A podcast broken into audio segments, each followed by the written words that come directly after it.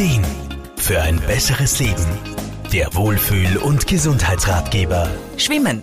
Egal ob im Pool, im Freibad oder im Meer. Es ist und bleibt eines der beliebtesten Sommerhobbys. Verständlich kann man sich doch gut dabei abkühlen und auch noch Bewegung machen.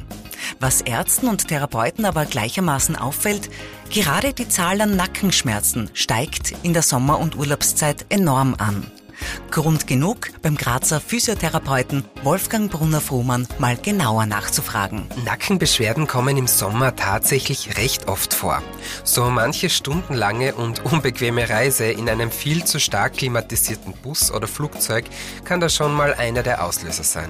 Oft sind es aber tatsächlich das viele Schwimmen und die einseitigen Belastungen im Urlaub. Dabei sagt man ja immer, Bewegung ist gut und wichtig. Ist das jetzt ein Widerspruch oder sollte man lieber nicht so viel schwimmen? Jede Bewegung ist immer besser als keine. Beim Schwimmen kommen nur oft zwei Faktoren zusammen. Erstens schwimmen viele falsch und ungünstig, indem sie ihren Nacken und Kopf wie eine Ente aus dem Wasser strecken. Und zweitens ist der Nacken von vornherein bei vielen schon vorbelastet und verspannt. Meistens durch einseitige Belastungen im Alltag und zu wenig Training. Schwimmen per se ist also nicht schlecht. Grundsätzlich sollte man sich bei immer wiederkehrenden Nackenproblemen aber schon vorab mit seiner Haltung und Beweglichkeit beschäftigen. Am besten mit professioneller Hilfe. Aber auch für den Schwimmalltag gibt es Tipps. Wolfgang Brunner-Frumann. Schulter- und Nackenbewegungen und Dehnungen vor und nach dem Schwimmen, die sind gut. Und für wenig Schwimmer gilt, dass sie nicht nur Brust, sondern zwischendurch auch Rücken schwimmen, weil sie da den Kopf nicht so rausstrecken und der Nacken weniger belastet wird. Und Vielschwimmer sollten wirklich mal mit professioneller Hilfe an ihrer Schwimmtechnik arbeiten.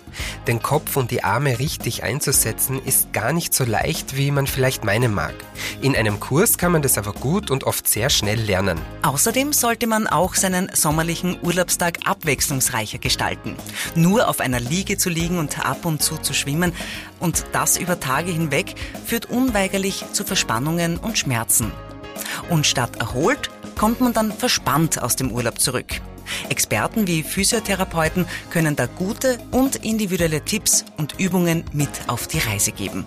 Sigi Grazer, Serviceredaktion. Der Wohlfühl- und Gesundheitsratgeber. Jede Woche neu